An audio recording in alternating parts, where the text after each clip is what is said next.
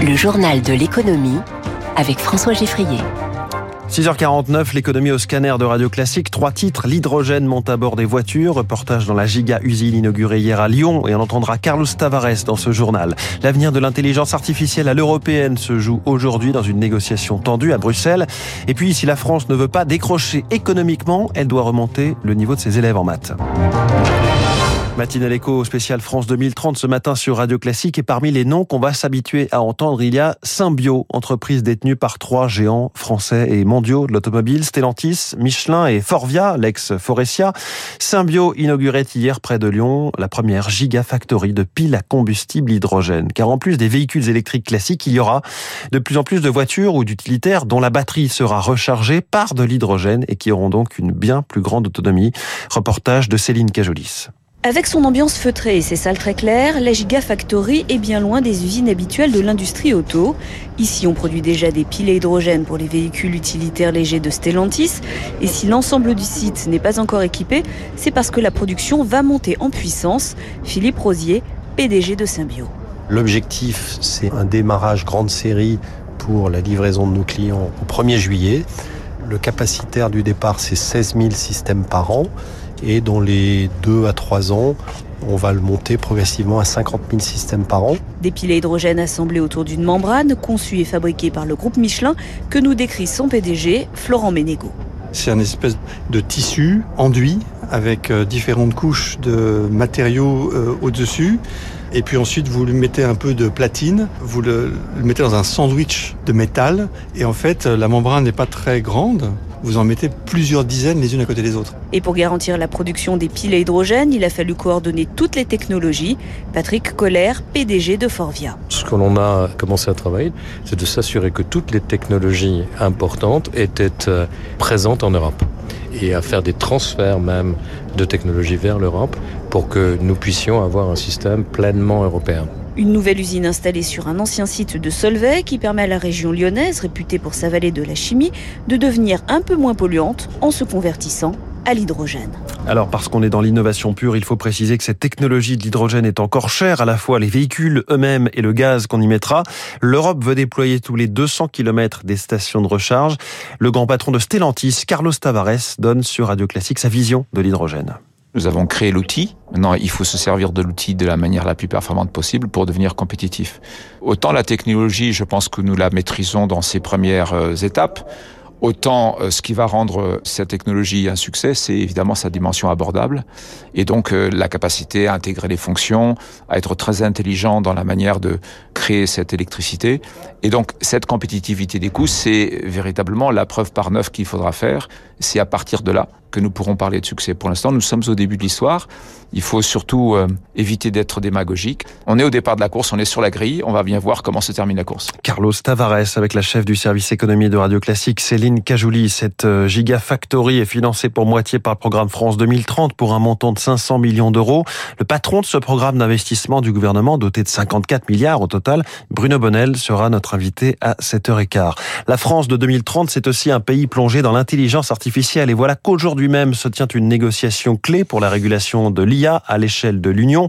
Faut-il réguler ou laisser l'innovation avancer? Éric Mauban, deux visions s'affrontent. Il s'agit de concilier régulation et innovation, aussi bien pour des usages privés que professionnels, de distinguer si un risque est minime ou inacceptable de savoir jusqu'où aller dans la traçabilité et la transparence. Pas simple car il s'agit de ne pas se laisser distancer par les États-Unis et la Chine qui ont déjà bien avancé dans ce domaine. L'Allemagne et la France, où émergent des sociétés innovantes et performantes en matière d'intelligence artificielle, prônent désormais une régulation plus souple que précédemment avec des sanctions limitées. Un avis qui est loin d'être partagé à l'échelle européenne, où chaque pays membre a sa vision du respect des libertés individuelles, notamment avec la surveillance biométrique.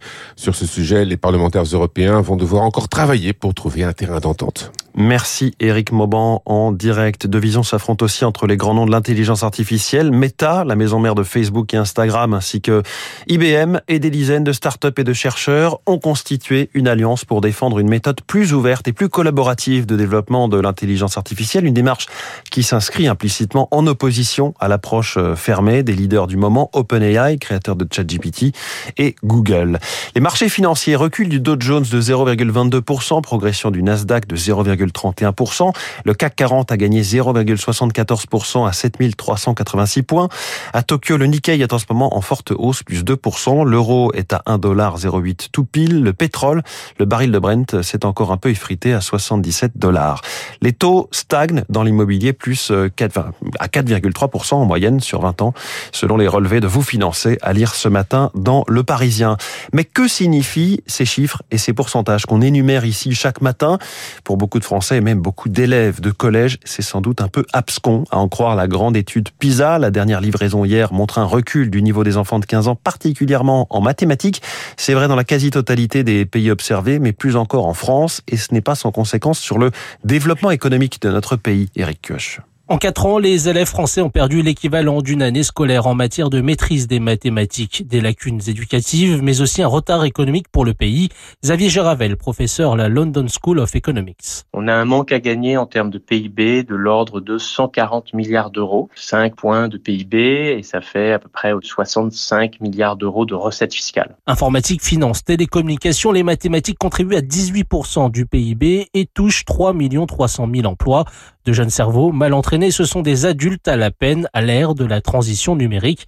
Seule solution, investir dans l'éducation. Si vous faites des réformes éducatives qui marchent, à terme, euh, vous avez plus de rentrées fiscales parce que vous allez pouvoir euh, croître votre économie, réindustrialiser. Il y a une étude, en l'occurrence, qui trouve un taux de retour sur investissement de 8%. Sans réaction, attention à la perte de compétitivité, prévient François Rousseau, directeur de l'école des mines de Nancy. On est incapable de former assez d'ingénieurs par rapport aux besoins du monde économique. Le monde économique va devoir aller chercher ailleurs les talents. C'est quelque chose qui, euh, entre guillemets, va nous coûter cher. Réinvestir dans l'éducation passe aussi par former de nouveaux enseignants, rendre le métier plus attractif. À Hong Kong, par exemple, un professeur touche en moyenne 85 000 euros annuels, autant qu'un ingénieur. Éric Cuoche, eux vont faire une bonne addition. Auchan plus Intermarché plus Casino égale 30% de part de marché dans les achats. Auchan et Intermarché ont confirmé qu'ils discutaient de la création d'une centrale d'achat commune qui existe déjà aujourd'hui entre Intermarché et Casino. Une vente exceptionnelle aujourd'hui à Besançon, capitale française de l'horlogerie. 162 montres de luxe mises aux enchères, des objets saisis par les autorités qui vont donc alimenter les finances publiques. Geoffroy Adair du cabinet Adair Watches qui s'est occupé de cette vente nous dit qu'elle en sera le clou. On a une estimation basse, euh, je crois, aux alentours de 400 000 euros. L'objectif, ce serait quand même euh, d'essayer de doubler l'estimation. Hein. J'aimerais bien, si c'est possible. Ce qui est intéressant, en tout cas dans cette vente, c'est euh, de bien mettre en avant les services de l'État, notamment la GRASC, qui, lutte contre tous les trafics et le grand banquitisme, et qui, en fait, au travers de cette vente, veut montrer que l'État fait en sorte de lutter contre les trafics en tout genre. Et puis ça ressemble à une blague, mais c'est tout à fait officiel. De nouvelles communes vont pouvoir accueillir des casinos. C'est le sens d'une proposition de loi adoptée. Notamment la commune d'Arnac-Pompadour en Corrèze. Un casino à Arnac et non pas le contraire. À tout de suite.